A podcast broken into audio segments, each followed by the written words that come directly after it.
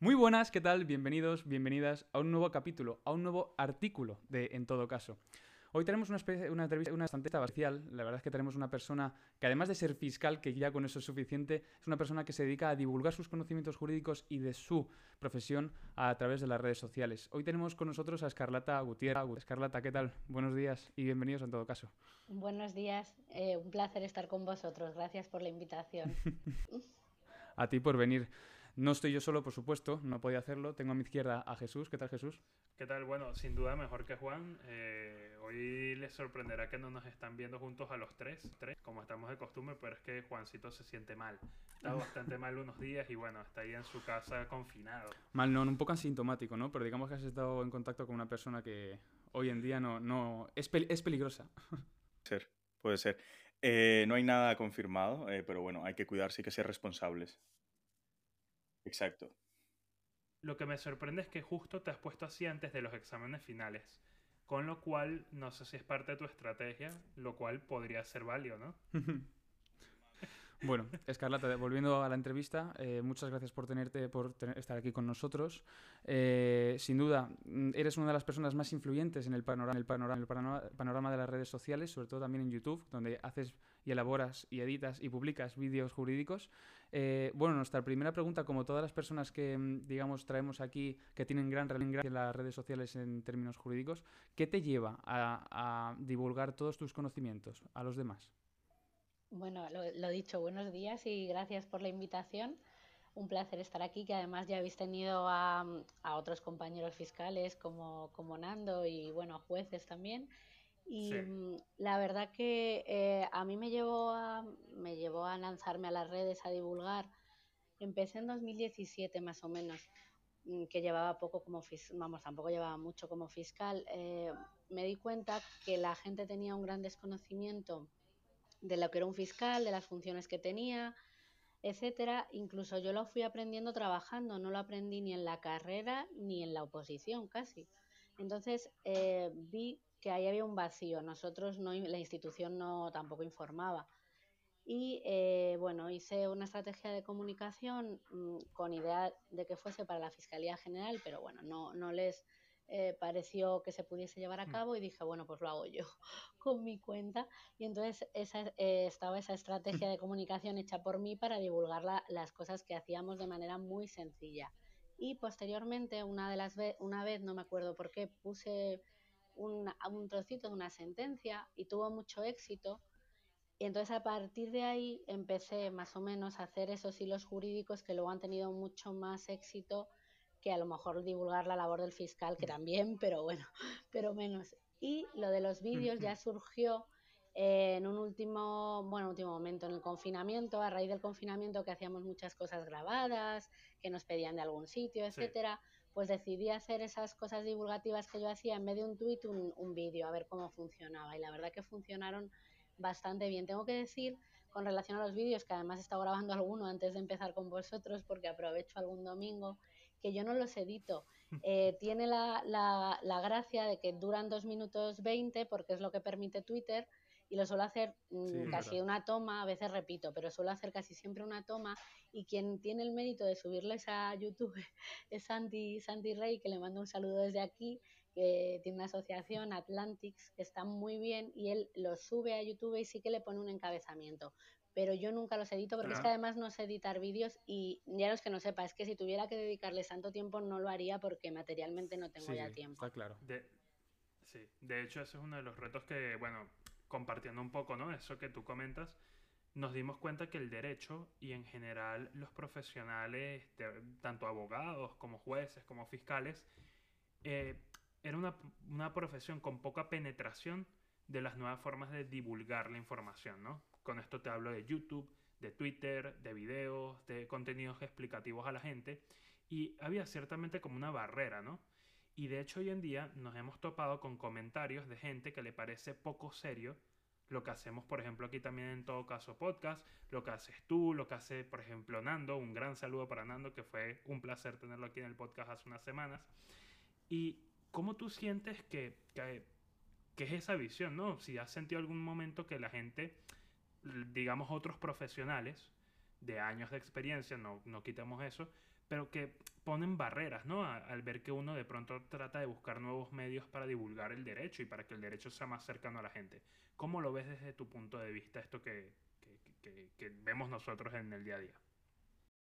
Claro, sí, completamente, y más en, abogados aún, pero menos, y sobre todo en fiscales y jueces había eh, pues eso, esa idea de, mm, no de no divulgar, de no tal, que en otros países sin embargo no se da, pero sí que la tenían, pero ya no solamente de particulares, sino a nivel institucional, eran instituciones más, un poco más cerradas, más arcaicas, luego poco a poco han tenido que avanzar, ¿no? Y los fiscales casi más que los jueces. Pero es verdad que hay un sector de compañeros, a veces son más mayores, pero no siempre, pero bueno, sí que suelen ser los que no están familiarizados con el uso de redes sociales o de otro tipo de forma de divulgar, pero no siempre, ¿eh? a veces son jóvenes y hay gente luego mm, que tiene más años que, que sí que les encanta, o sea, no siempre va relacionado, pero bueno, sí que hay cierta, cierta correlación que eh, no, les, no les parece bien divulgar, no cree que tengamos que divulgar, efectivamente les parece poco eh, serio, riguroso el trabajo de la gente que, mm, que, divulga, no cree ni siquiera que la institución lo tenga que hacer, eso, eso es recurrente, poco a poco se va avanzando, de hecho por eso no estábamos divulgando, porque hay un sector muy fuerte, lo que pasa es que bueno, luego hubo ya otra tendencia, pero eh, sí que hay un sector muy fuerte que cree que eh, no se debería hacer, que se es poco riguroso, que se es poco serio, que no, no sé por qué creen que eh, contrarrestan divulgar con em, pues seriedad, rigor, etcétera. Para mí no tiene, vamos, mm, también demonizan un poco las redes sociales en general. Las redes sociales son una herramienta, se puede utilizar bien, se puede utilizar mal. Obviamente, si yo me he visto de payaso y hago el tonto, pues claro, pero es que eso no tiene nada que ver con respecto a que cada uno haga lo que quiera, pero es que eso no tiene que ver, es una herramienta que tú la puedes utilizar bien, la puedes utilizar eh, como te dé la gana, ¿no? Y bien utilizado tiene una gran función, pero es que además no se dan cuenta que yo era lo que decía, que a mí me parecía algo obvio, que eh, una buena eh, mm, comunicación y divulgación, que la gente conozca la labor de los fiscales, eh, redunda en el prestigio de toda la institución, también de ellos, y a la hora de conseguir cualquier mejora que queramos, es mejor tener un Ministerio Fiscal fuerte y apoyado por la ciudadanía que uno completamente desconocido. O sea, lo que no se pueden es quejar, que eso ha pasado bastante, no todos, ya hay cada vez otra tendencia, pero muchos se quejaban de que, eran, de que éramos invisibles eso ha sido algo que se reitera mucho dentro de la institución. Yo lo he oído mucho, pero luego les parece mal que divulgues. Pues oye, es que entonces no te quejes, o sea, claro que no nos tienen en cuenta que si tal, claro, pues es que para eso hay que hacer un trabajo de divulgación, pero ya digo que eso sí que ese sector está, eh, pero mm, poco a poco se va ampliando y cada vez la gente tiene más claro que hay que, que, hay que divulgar. Eso es. Sí, de hecho, como tú decías lo de las redes sociales, creo que todo poder viene con una gran responsabilidad. Esto fue una frase que es, la, muy famosa de la película Spider-Man. El tío Ben. Sí, el tío Ben. Descansa en paz el tío Ben. pero bueno, pero lo cierto es que es verdad y yo creo que al final como se muchas veces los ataques que se hacen contra instituciones como la fiscalía, porque en Twitter sabemos que en Twitter todo el tiempo hay gente eh, dedicándosela al fiscal de turno. Pero resulta que, claro, muchas veces los fiscales pierden ese espacio, que son las redes sociales, para lavar el nombre y dar a conocer lo que hace la fiscalía. De hecho, como estudiantes de abogacía, porque aquí estamos los tres, bueno, estamos con el tema del máster ahora y todo esto, muy poco se nos habla en la carrera de realmente lo que hace el fiscal. Si es verdad que se menciona los procedimientos en los que participa, mucho de cara al proceso penal, naturalmente, pero claro, mm, el día a día, ¿no? Eh, ¿Qué implica ser fiscal? ¿Qué implica ponerse en la posición del fiscal? Porque muy fácil es agarrar y llevar una acusación. Pero cuando tú agarras y, por ejemplo, en función del principio de oportunidad, eh, actúas o no ante un asunto, ¿no? Y, y, es complicado y yo creo que sin duda comparto esa visión que tienes, Escarlata, de que las redes tienen que ser una oportunidad para que la abogacía, algo que es el derecho y que debería estar a la orden de los ciudadanos, se acerque más, ¿no? Sí, más, y además ahora cuando vamos a entrar a hablar acerca de tu tema, Escarlata, em, relativo al avance de las redes sociales, el avance de Internet, el avance de las tecnologías, mm. ¿no? Cómo estos últimos años ha avanzado avanzado muchísimo que ahora entraremos a, valorar. Sí, y bueno, queriéndolo enlazar un poco con, el, con nuestro capítulo 13 acerca de las Big Tech y digamos todo el avance de las tecnologías en los últimos años y cómo ha evolucionado, ha evolucionado exponencialmente todas las redes sociales y, la información. Eh, queríamos adentrarnos un poco en tu campo de acción, Escarlata, porque eh, tu función como fiscal se, bueno, se centra, digamos, en, todos los delitos informáticos. Y mi pregunta, bueno, nuestra pregunta viene relativa a el derecho penal actual en España y en Europa es garantista a la hora de dar respuesta, una respuesta rápida y eficaz a los delitos informáticos en la actualidad.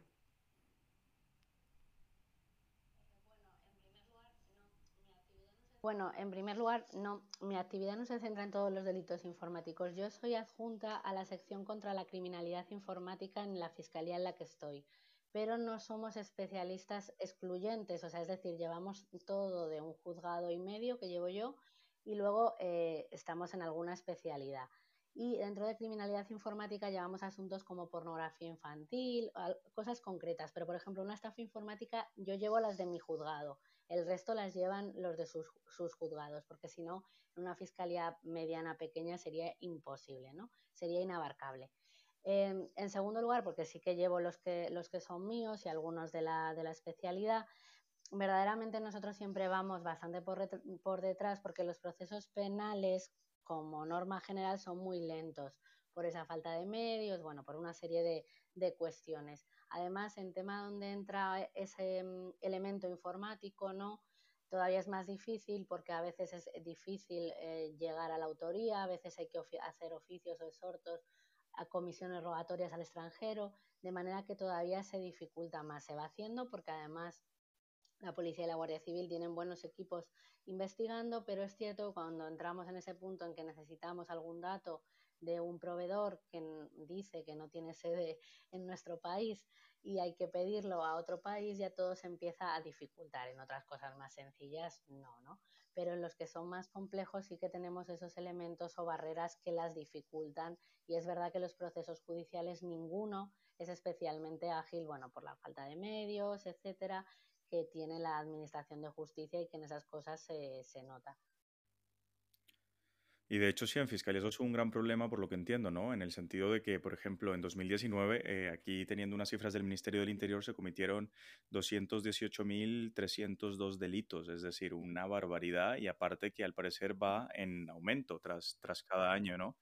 Y otro de los problemas que tienen este tipo de delitos, por lo que, por lo que dices tú, bueno, eh, que son eh, delitos normalmente internacionales y además de esto son delitos que se manejan muchas veces en la clandestinidad, en el sentido de, claro, todos los delitos son clandestinos, en el sentido de que el, actor no, no va a pretender que lo reconozcan, pero en el ámbito digital es aún más complicado, poniéndose como varias capas, barreras o disfraces para dificultar eh, todo este tipo de actuación de, de los fiscales y definitivamente es muy curioso, pero tú dijiste en particular que estás en el tema de, bueno, de la pornografía infantil, etcétera. ¿No es muy dura esa parte justamente de, los delitos eh, cibernéticos?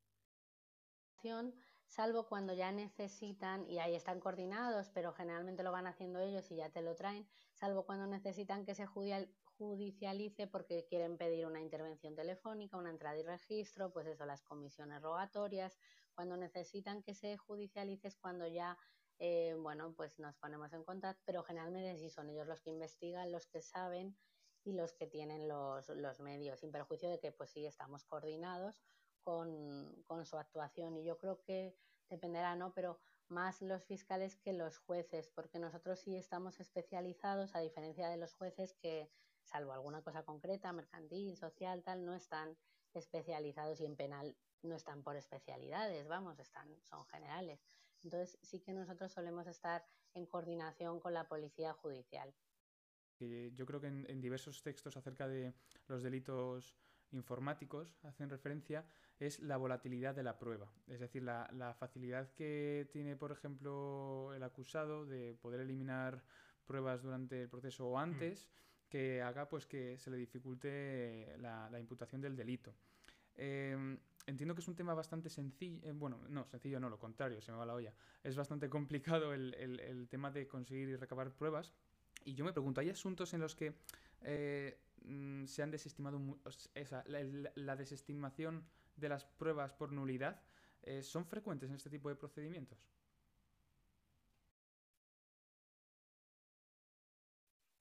No, la verdad que no. Porque, a ver, hay muchos delitos ya que tienen, no, no, no es lo frecuente, hay muchos delitos que ya tienen un componente digital, aunque no los califiquemos propiamente como delitos informáticos, que bueno, delito informático es una denominación que le queremos dar, pero no viene en el Código Penal así tal cual, ¿no? Pero una, una amenaza hoy en día o cualquier cosa puede tener un elemento telemático y lo suele tener porque se hace por WhatsApp, eh, porque se hace pues eso, por Facebook, eh, por cualquier cosa, ¿no? Entonces tienen ese elemento y muchas veces tenemos mensajes. Yo hace nada pues tenía un tema de un, de un abuso y había mensajes, ¿no? Por WhatsApp. Y es verdad que se puede, se puede impugnar la prueba, etcétera, se puede decir que si, el, que si no hay un dictamen pericial, etcétera. Pero la, lo, lo, importante aquí es que, eh, ya lo ha dicho la jurisprudencia para correos electrónicos, que si no se ha acreditado su autenticidad es decir, tú en principio has aportado los pantallazos, que es verdad que eso no hace una prueba plena.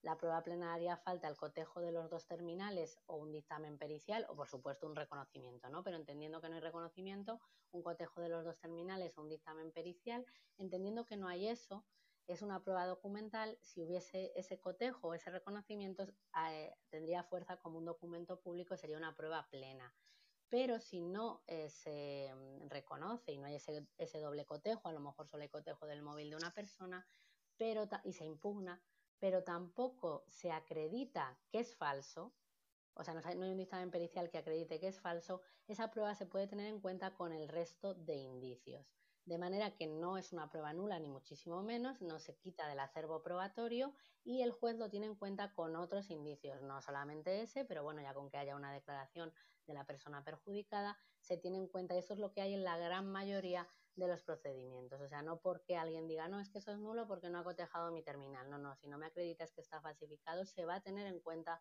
con el resto de indicios. ¿Me he explicado bien? Claro, y esto me genera ahora otra duda, ¿no? Porque todos sabemos que de Internet destruir algo de información es sumamente difícil. Bueno, ahora está, hace uno, un año, un poquito más estaba en debate, ¿no? El derecho al olvido.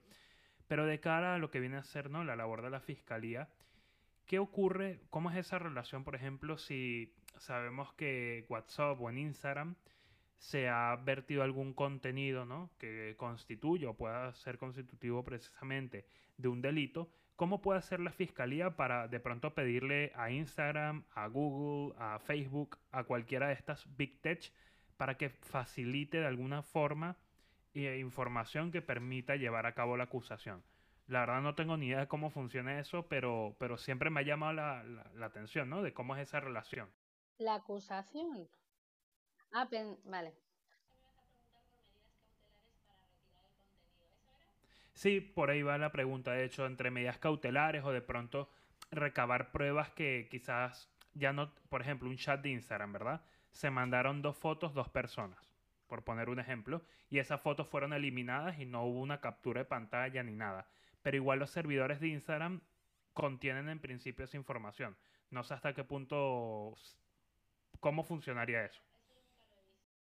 Eso yo nunca lo, eso yo nunca lo he visto, nunca lo he visto. Yo eso nunca lo he visto ni lo he hecho, pero sí que sé que los móviles, aunque lo elimines, se puede recuperar la información. Entonces sería en ese caso más sencillo Em, a través del terminal móvil intentar recuperar la información.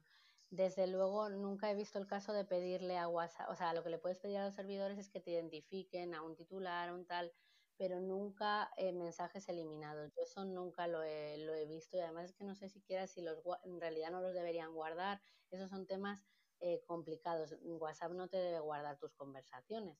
Entonces, eh, esos son temas complicados. Otra cosa es que sepan que tal número está asociado con tal cosa, etcétera.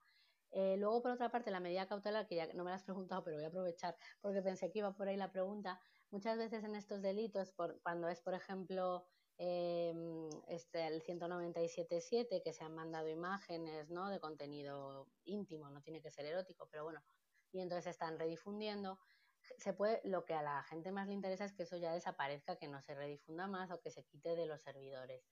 Entonces, para conseguir, para conseguir eso necesitamos una medida cautelar que puede ser penal. Lo que pasa es que eso va muy lento porque no entra por guardia y hasta que yo tengo conocimiento pueden haber pasado meses y eso ya es más que viral, que a veces no tiene que ser de trascendencia súper pública, puede ser viral en un ámbito de un instituto o algo así, ¿no?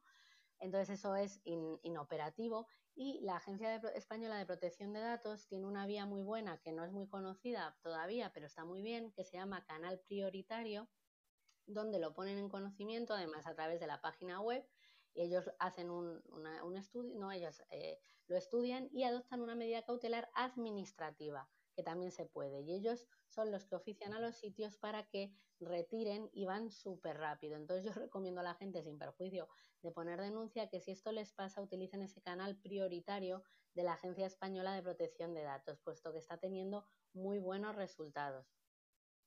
A la gente y distribuir esta información que creo que es súper importante, porque cuando te pasa precisamente un delito y la regla general del derecho penal y bueno, y de cualquier sistema que medianamente funcione, es, si sigue pasando el delito, bueno, en primer lugar, que pare de, eh, cometerse dicho delito, ¿no? Frustrar ese intento o ese ánimo de, delinquir que tenga la persona. Sobre todo, ¿para qué? Para proteger el bien jurídico que esté en tela de juicio en ese momento. En este caso, vamos, algo tan importante como la intimidad de las personas, ¿no? Exactamente.